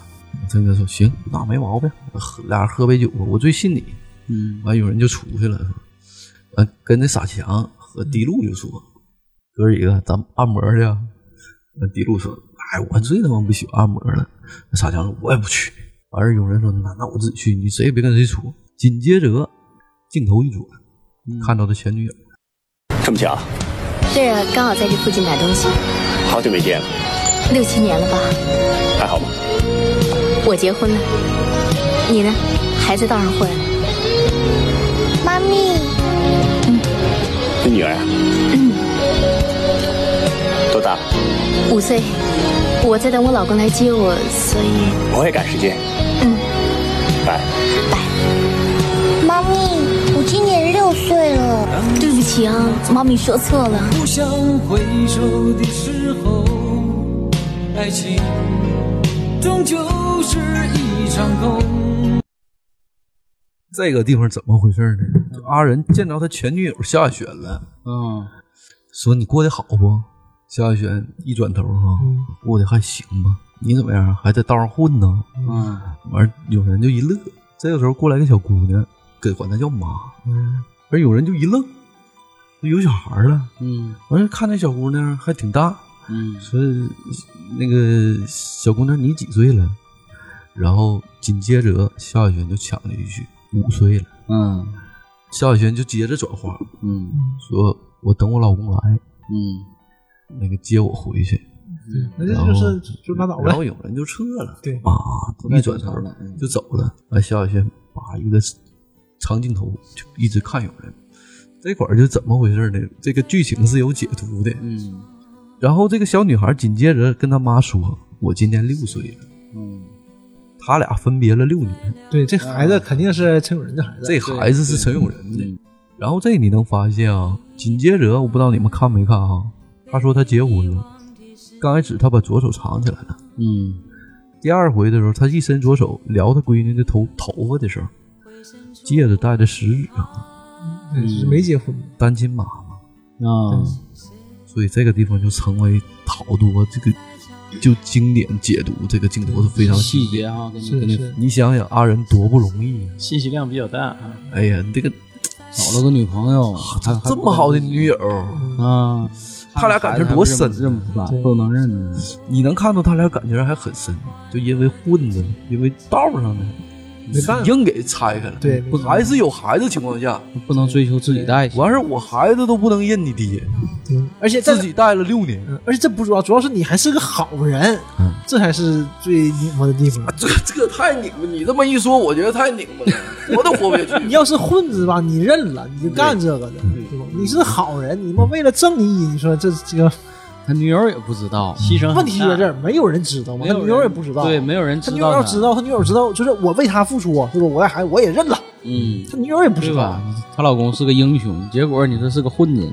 那最后知道了哈，最后知道了，嗯最后知道了。我看到这个时候感感触太深了，我说这呃这太惨了，咱们年轻时候都干过点傻事 儿，你说这哥们儿也太那啥 了，一直干到现在，咱都是 咱们咱们咱们这么这么大岁数，你想想年轻时候都干过点啥，都有点情感纠嗯青春期比较长，结，是不是？漫长的所以这这地方我刚开始看就没看明白，嗯，但后来我一看他解读，哎呀，这事儿也太拧巴了，是不是？你都能稍微想到一点自己年轻的时候，是不 是？完事儿其实啊想，到的应该是现在吧，是能想 到，老郑肯定老害怕了，一想每每一想起来这不好说呀。 我告诉你，紧接着这地方嗯有个小花絮，嗯就萧亚轩这个角色啊，嗯在拍戏的时候啊，因为这个整个电影就用了二十多天，嗯萧亚轩和陈永仁就是梁朝伟这段对话拍了一个下午，怎么都都过不去啊！为啥啊？这这这感觉不对呀。梁朝伟一看萧亚轩，萧亚轩就紧张，不好意思看梁朝伟。啊最后就是是屡拍屡拍啊，最后跟萧亚轩都要整的都有点低血糖眩晕了。当时片场的时候就传说他是有稍微有一点轻度低血糖，都要倒了嗯啊。最后导演呢找这个萧亚轩聊聊天儿嗯说你这这个心坎儿一定要过去，因为萧亚轩之前没演过戏嘛，他是歌曲这方面，而且大是大，嗯毕竟啊，哎而且对面对面对面对梁朝伟面是啊对面是梁个朝伟什么级 别的演梁员？啊朝梁朝伟的眼眼神儿给你一过来，一般小姑娘扛不住。那梁朝伟的眼神，你觉得梁朝伟帅吗？我觉得不比华仔帅，对但是那那个你劲要儿梁朝伟那眼神那劲儿，对，真是你说演啥像他？你说这个演个痞子，确实像痞子。嗯一瞅女的，女的都嘚瑟。而且他他他前女友，哎话说他自己心爱的女人，他那个劲儿演的确实。我再多说一句啊，你看他跟陈慧琳的时候，嗯第一次见面，这这当然第二部吧，嗯，或者第三幕没记住，我记不住了啊。他跟陈陈慧琳第一次见面，一共就见了二十一次。嗯，对，第一天的时候，说陈慧琳互相之间交流交流，我梁朝伟一直在调戏他，聊就聊他，我跟你好好说啊，嗯就是我我混子呀，我就然后紧接着第二次见面的时候，他继续聊他的时候，陈慧琳就有点软了。等第 N 次见面的时候，他一聊他，他就接了。 大哥一瞅你这眼神儿一般人扛不住啊，就扛不住 大哥这了。眼神真不你看一一共就见面二十一次啊，第 N 次见面的时候，好上了，镜头一打开，他俩就开始了。穿衣服了，后来就 啊，完紧接着镜头一闪，这大哥搁那睡觉呢，一起来，说我看干啥了？ 嗯，这个陈慧琳就说你干啥刚才你不干知道啥吗你不知啊 道吗？然后我说我最近记性不太好，啊，他说你刚才没干啥，你认为干啥了就干啥了。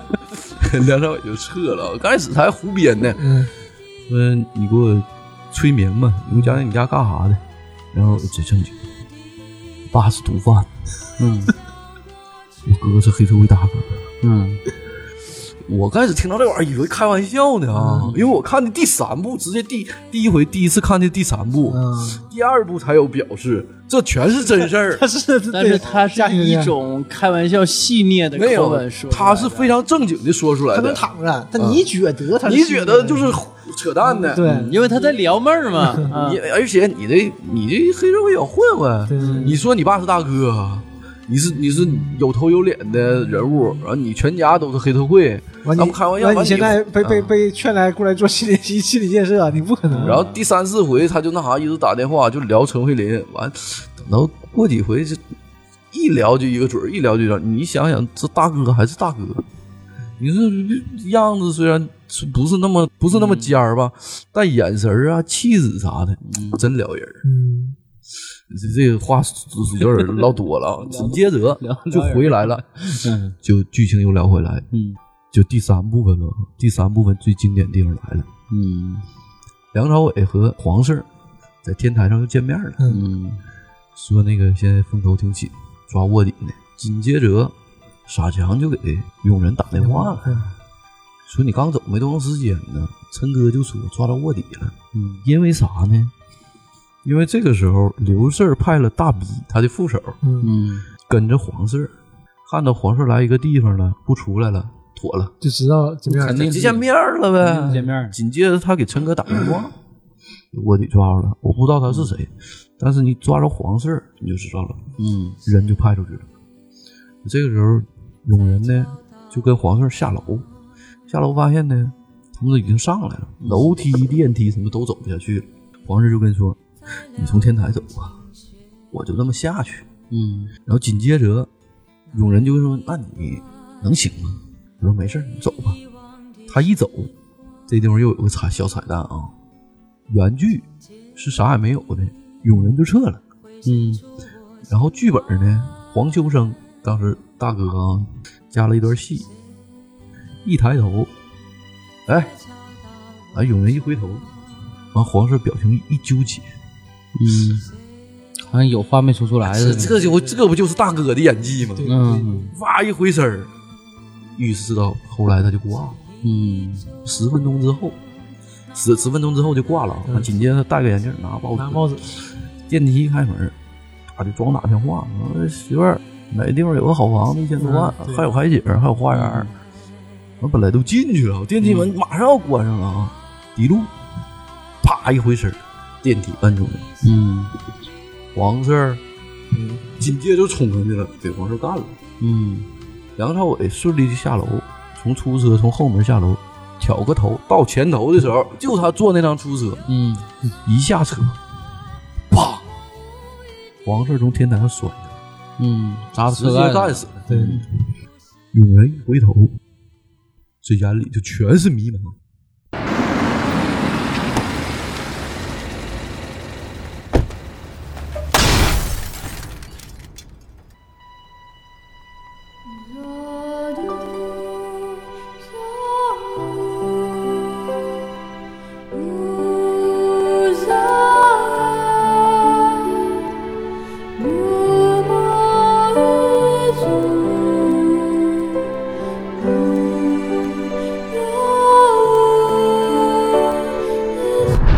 你觉得我这人怎么样？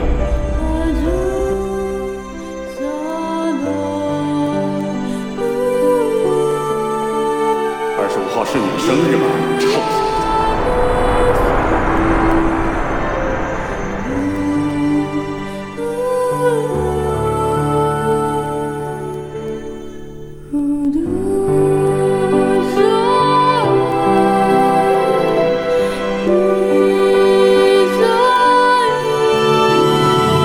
旅客快逃啊！警察来了！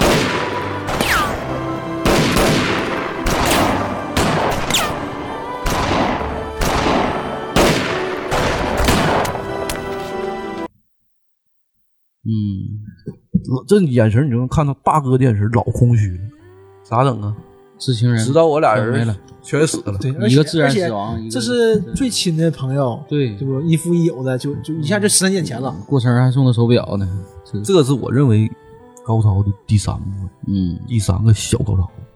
紧接着就是因为啥，永仁侥幸逃生了，嗯，谁替他死了呢？黄四儿替他死了，嗯，你咋知道黄四儿替他死的呢？傻强开车就枪战嘛，嗯这时候对枪枪战战，他们一下来枪战，发现黄四儿死了，完了这帮社会的就下楼了，啊警察他们也来了。嗯，那个建明他们就带带着警察全来了，嗯所以就开始枪战。你这时候能看到啊，迪路这帮黑社会啊，真是黑社会。全篇就一个地方能小字出来他们黑社会，嗯，对，拿着手枪就往前冲，叮当叮当往前冲，我中枪了还往前冲，对就是叮当啊人家叮当躲呀找人他人不躲嗯他们全不躲。完了，警察那边呢， 开个车门全猫底下了，拿小枪瞄准，飘飘飘，完就就就嗯这么悍匪啊，这是对呀，就这么你能看出来嗯他们是彻底的黑社会，这波人全死光了。嗯，傻强就这时候，你都枪战都挺长时间了，嗯我瞅着就有个十秒二十秒了，傻强来了，八人快跑啊！你干啥呢？这时候，大哥眼神还是瞅着，还没缓过来呢，还是瞅着秋生哥呢，嗯，还手就黄是色，呆了，对，就这人崩溃就了就绝望了，世界崩塌就崩了了。一般人缓不来劲儿。傻强带着他，给他摁到车里，快跑吧！警察都来了，你干啥呢？紧接着这一路，这时候傻强就飙演技了，傻强碎碎嗯念念了一路，说那个你刚走啊，十分钟之后，大哥就给俺打电话了，说今天谁不来谁就是我的。嗯，你按摩去了，我没告大哥，我不能告大哥啊，我不能告大哥。我嗯我刚开始以为这款儿呢，他就是太紧张了。他说：“阿仁，你是我小弟。他”他确实阿仁拜的傻强啊，你从第二部能看出来，他就一个小弟，他俩老好了。为了阿仁呢，傻强就自己拿啤酒瓶摔砸脑袋。完了，那个傻强就跟他说呀：“说那个你也知道我啊啥事儿啊，我不喜欢冲在最前头，我特别担心。我当时就跟跟陈哥说，我多希望我有事儿我能走啊。但我一看陈哥眼神儿没走了，我硬着皮子上的。嗯，结果今天还真真赶上事儿了。这个时候车咣一下就撞路边儿了。嗯，完事儿二人一直，因为他习惯了傻强的叨叨叨叨对叨对叨，他一转头一看傻强，我操，倒了一身血，一身血。其实傻强中枪啊了。对，那傻强这时候接着表演技啊，紧接着傻强就跟那个仁哥说：“仁哥，你今天那个按摩小姐好看吗？嗯，你也知道，按摩小姐要不好看呢，就没意思了。”在第三部里呢，他们有这个镜头，就是傻强在按摩的时候，因为这个小姐不好看呢，傻强给阿仁叫了，阿仁给人电砸了，赔了好几万，阿仁眼睛这缝的全是针，有这个戏有这个剧情。嗯，这时候呢，傻强就挂了。阿仁转身一走，跟大哥说：“我给傻强杀了。傻强是个替死鬼，啊嗯，就是就是这么回事儿。”完，紧接着第二步，卧底呢没抓着，但是黄色瓜就第三部分，紧接着建明到第四部分了啊，嗯，真正的对决了，谁和谁呢？刘四儿跟阿忍，建明给那个电话拿来了啊，就是黄四儿电话，就所有的东西都到他那儿去了，那屋嘛，那他把这电话一打开，说第一个通电话，嗯，他电话一接通，铃儿响了，嗯对方不接，阿仁这时候镜头一切换，坐公交车呢，他一看是黄四儿电话，有点懵，他俩这个之间这时候音乐就起来了，互相之间拿着电话没有动静，嗯，听动静，有事儿就给摁了。之后到了一个地方以后，阿仁又把电话拿起来了，给刘四儿拨回去了。嗯，说你谁呀？他说你是卧底呀。说我是卧底呀。然后说我俩做个合作。那那那你为这做啥合作呀？我给你点消息，咱俩呢给韩城干了。完，紧接着呢，阿仁就没表示同不同意啊。紧接着一回头，阿仁跟琛哥说：“傻强要我干死了。”但是傻强知道的事儿太多了。嗯，咱们长途那个仓库，他知不知道仓库的密码啊？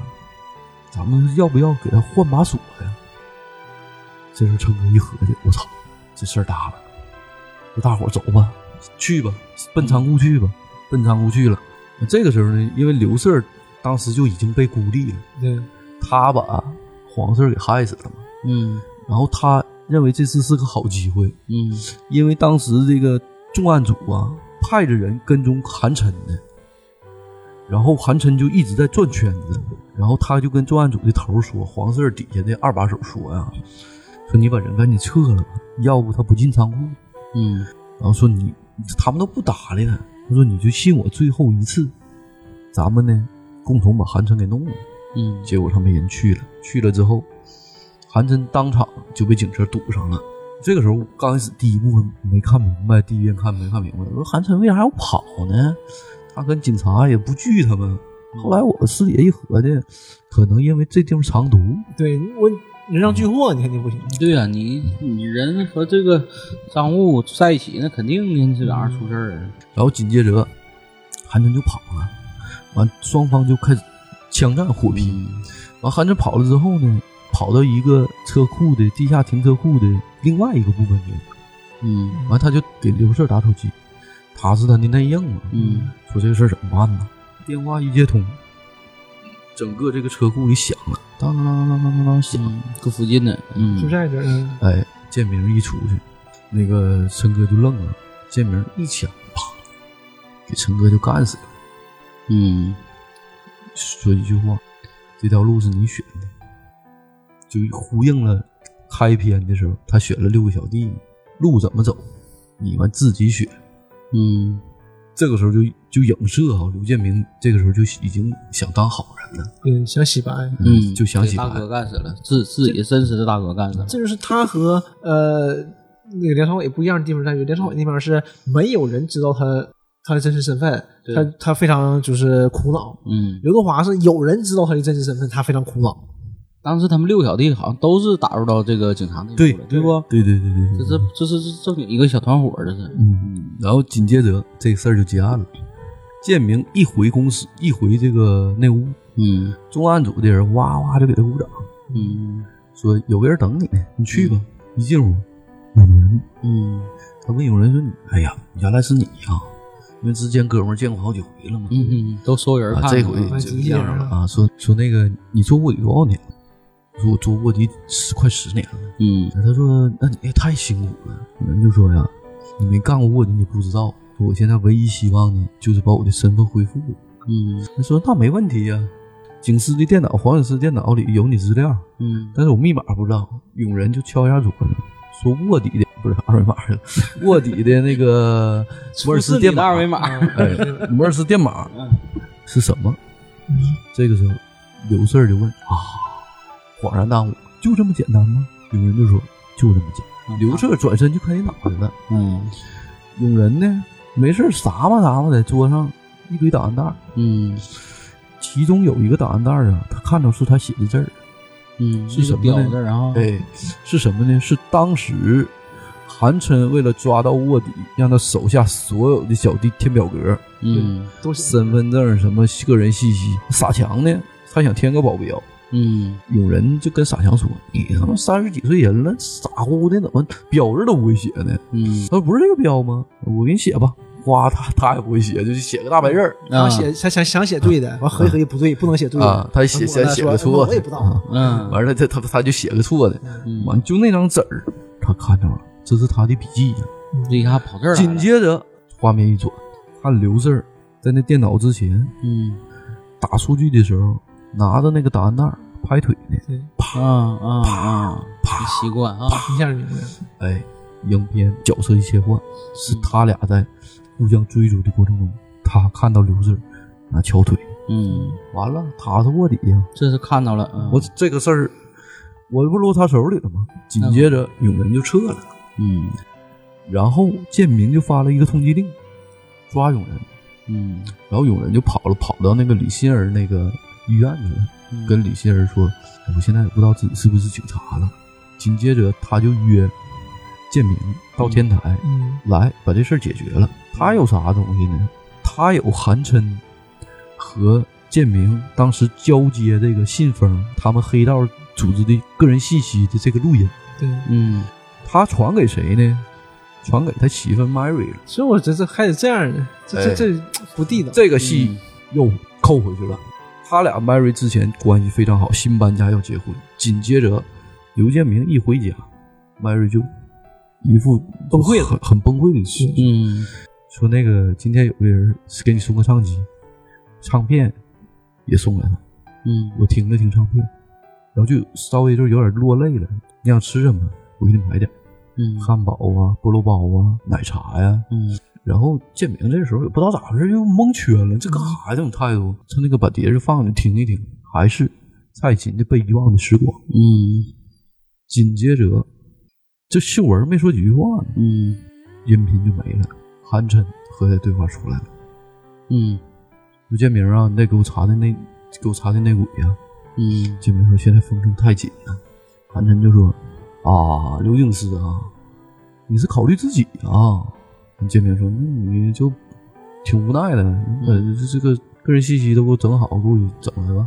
嗯，这个事儿让他崩溃了，因为秀文是非常正直一个人，他爹是头啊，嗯，香港警界的大头，嗯，重案组的警司跟他爹喊，警司说高层的事儿不用你们管。你说他爹是个多大的头？嗯，能直接提拔建明一步一步往上走的。你和这些年你说眼睛瞎了，找这么个人呢？哎，所以这个时候刘四儿有点崩溃了，完事儿漏了彻底漏了啊他就他就得解决这个事儿啊。嗯，找永仁上天台了，说你想咋办呢？我想做个好人，嗯这就逼着他呗，这是。哎，这你个能不？能给我次机会？对，给我个机会，我想做个好人。最后一个第四个经典镜头一回来，嗯，永仁啪手枪一举，对不起，我是警察。嗯对不起，我是警察，嗯你是不是好人？你想不想当好人？嗯跟法官说吧。嗯给我一个机会，怎么给你机会？我以前没这选择，现在我想做一个好人。好啊，跟法官说，看他让不让你做好人。那就要我死， 对不起，我是警察。谁知道？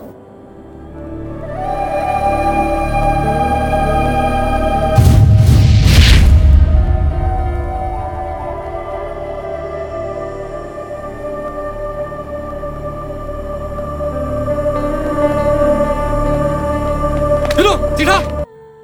这是很经典啊，这段台词。嗯那两边都是针，两边都是针锋相对的。你是警察，谁知道？整个这个《无间道》的影片的，不是叫那个宣传照吗？嗯不就他俩那个镜头不，这段有台词吗？那个现场证人来一段演一下。 啊？这得这得有人给我搭戏， 你你把可以拿个拿个打火机。我要 我演我演阿仁 行，你得把华仔给我叫来。红楼打呀，红楼 红楼这个这个这个级别的，啊这个不行，我跟他飙不 起，他一看我他就尿了。啊对呀，你这瞅男的，男的也也得瑟呗。我俩也 同框上路啊，啥想的？我俩是那啥的，嗯那个穿过一条裤子，嗯，紧接着这个镜头就出来了，嗯， 那边一个大声喊万万香，他俩一回头，那这逼哥来了，嗯，林家栋，嗯，你说那个阿仁就说他是韩琛的卧底，嗯，我报警了，警察一会儿就来，咱俩赶紧下楼吧，嗯把这事解决，交给警方。完事儿等到电梯一开门的时候，因为永仁呐，他在建明的后头顶着枪呢，他嗯先撤了一步，身体露出来了，往右侧右后撤了一步。嗯，阿 B 棒啊，你想干啥？阿 B 说了一句话，嗯，我就是韩琛的卧底。这是那六个兄弟之一，哎，他是那六兄弟之一，六兄弟之一，对哎对，那那时候不，嗯，这六个人儿其中有个彩蛋，是林家栋。对，说我们六个人儿当初你可能忘了，我们一起来到警局，嗯，只有你混到今天的地步。我为什么那么能干？嗯，琛哥永远看不上我。嗯，咱俩今天给他做了，琛哥也不在了，以后警界的天下就是我俩的，对，嗯，黑白通吃。对我跟你混，我跟你混，你做我大哥，我这么能干，咱俩一定能干出一番事业。这表忠心了，这是先整个军令状，然后表忠心，最后的彩同蛋名状啊，同名状，嗯跟最后的第四个高潮同时到来了。嗯，完紧接着他俩进电梯了，电梯一夹就是崔永仁尸体搁那嘎吱嘎吱，你看那你能看到啊，阿仁这个时候的眼神是才是真正迷茫绝望。嗯，无间道啊，嗯，你这个时里候面边边界了，嗯但是影片的另一种解读，阿仁这个时候才是真正的解脱。嗯，死也是一种解脱。对呀、嗯，他整个在这个轮回之中遭了多少罪呢？嗯，总算到头，总算到头了。嗯，所以影片有那种解读的时候也说了，阿仁最后留的是一个微笑。我确实没看出来微笑，我看出来你表情是有点迷茫，但总算结束了。嗯，然后进电梯了，这个时候华仔也很迷茫啊，他一回头，我又做不成好人了。对对， 虽然我哎白努力了，虽然我会混得很好，对吧？但是跟我初衷不一样啊， 我想跟做他好人搞好关 系嗯，就完事儿了，对呀，那我还是那样，我还是有希望的，对嗯呀，对不对？而且他结为果你啥现做在做掉琛哥，他就想做个好人，对，结果没有人知道我嘛，现在又有人知道我，结果又出来你这货了，又出来一个，咱俩又同流合污了。完了，一回头，这真正的好人挂了，因为他当时已经善良了，他不希望他死。 紧着这甩点泥出去，结果又挂一身屎。他不，他俩的，我看永仁这个时候，永仁和建明是眼神是非常非常迷茫的， 嗯一下就互相的就全懵了。完了，家栋呢演的挺好，说大哥你别迷茫，直进去，咱们把事解决了，报告想怎么写怎么写呀、嗯贼兴奋那个劲儿，都干过警，都干过警校，咱俩的未来无限美好啊！是就不那是个画饼的，嗯哎，，完了，一进去电梯一往下没表示，梆梆梆三枪。嗯，我这时候就不知道咋回事了啊。第一遍看的时候 就彻底蒙圈了，我以为都死了呢。嗯一下来，华仔警官证一亮，看不着人儿呢，啪警官证出来了，嗯后边一片阴影，胳膊后边，华仔出来了，我是警察。嗯完了夸扣上，带回去之后，影片就结束了。第二部会有交代，华哥把这报告一写完，啥事儿没有，又升职了，哎，又升职了，让他管理重案组，就是给他后边留点戏。嗯让他接黄色的班儿。嗯，嗯一就结束了，我们就聊一。我认为一的剧情是非常饱满的，嗯因为拍一的时候并不想拍二三，对，没想过，对，嗯就是太成功了，二三全是从一里的剧情给折出来的。嗯如果三拍好，那就形成一部无界宇宙了。但三没拍太好，嗯涉及到内地元素吧，它有点强硬，嗯，有点僵硬，有点强加的意思。就是米勒说的，刚才就有点强加的意思。但是一我认为非常完全，如果加上二，就非常非常好看。一很多延伸出来的东西在二里都有表述。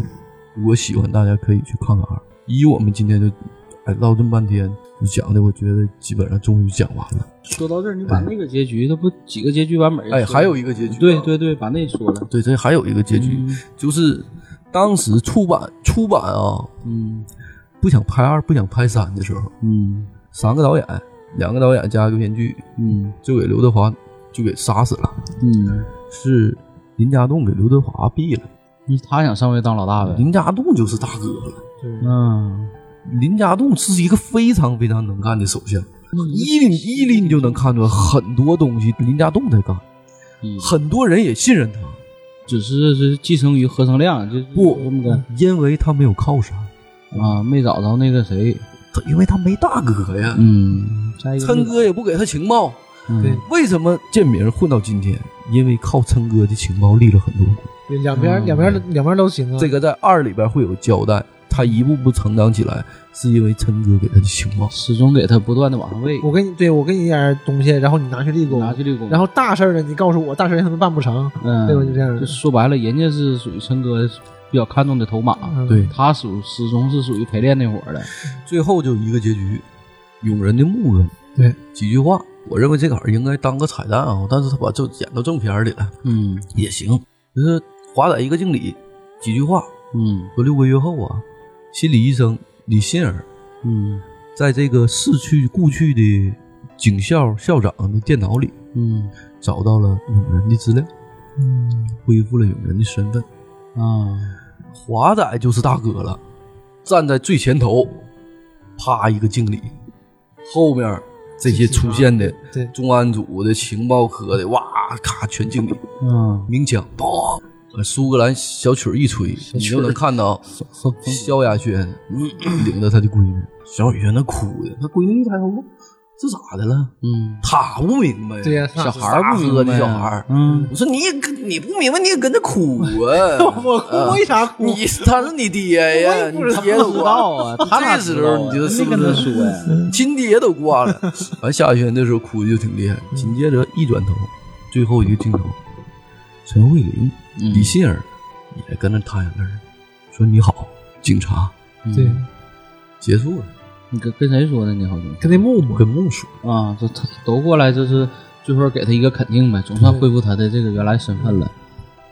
这个电影就结束了，非常经典的一部香港电影啊，我认为就是巅峰，因为巅峰了你真在是巅峰你在了豆瓣前二百二百五十名排名里边啊，我看了一下《无间道一》第十期，只有一部电影超过它，啊《霸王别姬》排第十二，好像不第十一不第十二，嗯后边就三十以外就是华语电影嗯了，哎，前三十就它两部，嗯，那你刚才说到那个那苏格兰那小曲儿，那曲儿正经挺有名儿的啊。当然了，叫什么叫什么警察，什么什么名儿来那曲儿？你后边就是能看到嗯九七回归，二就主要以二三主要嗯以九七回归为背景。九七回归的时候，香港奏的也是那个曲儿，对，嗯，反正好多地方都能听到，而且有一阵儿那个特别流行。嗯，这个电影还没毛病，哎嗯，成为这个华语界电影巅峰。我觉得，因为《霸王别姬》我也看过啊，我讲那个东西有点深，文艺文艺片儿，有一点就是稍嗯你微再看看你再看看像像我其实像我们那有感受了种像我们那种就是稍微有一点俗的人啊，总想把自己的情感带到电影里边，《无间道》是非常适合我们的。嗯因为小时候每个人都想当警察，而且还真贼直，啊哎你是你理解不影了片它也这些只给你只给，虽然有一些小细节你不看看不明白，但你第二遍、第三遍就会看明白了，嗯，没有什么太多就是呃藏的掖着。嗯，所以我觉得这个电影非常适合这个我们这种大众观影的人。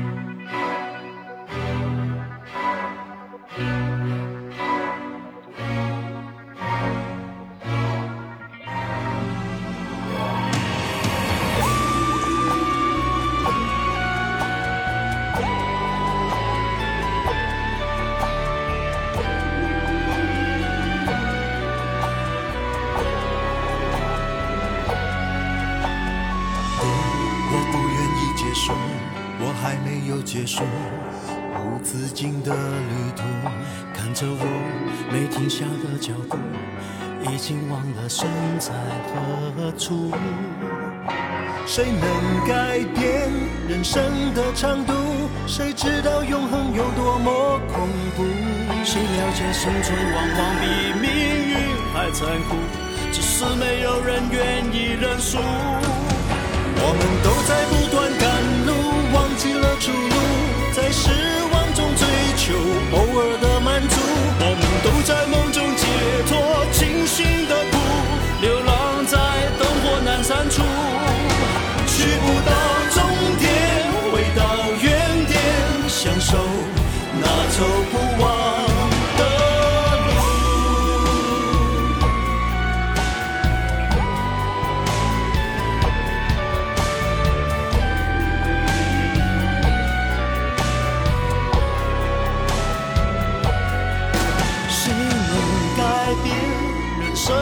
长度，谁知？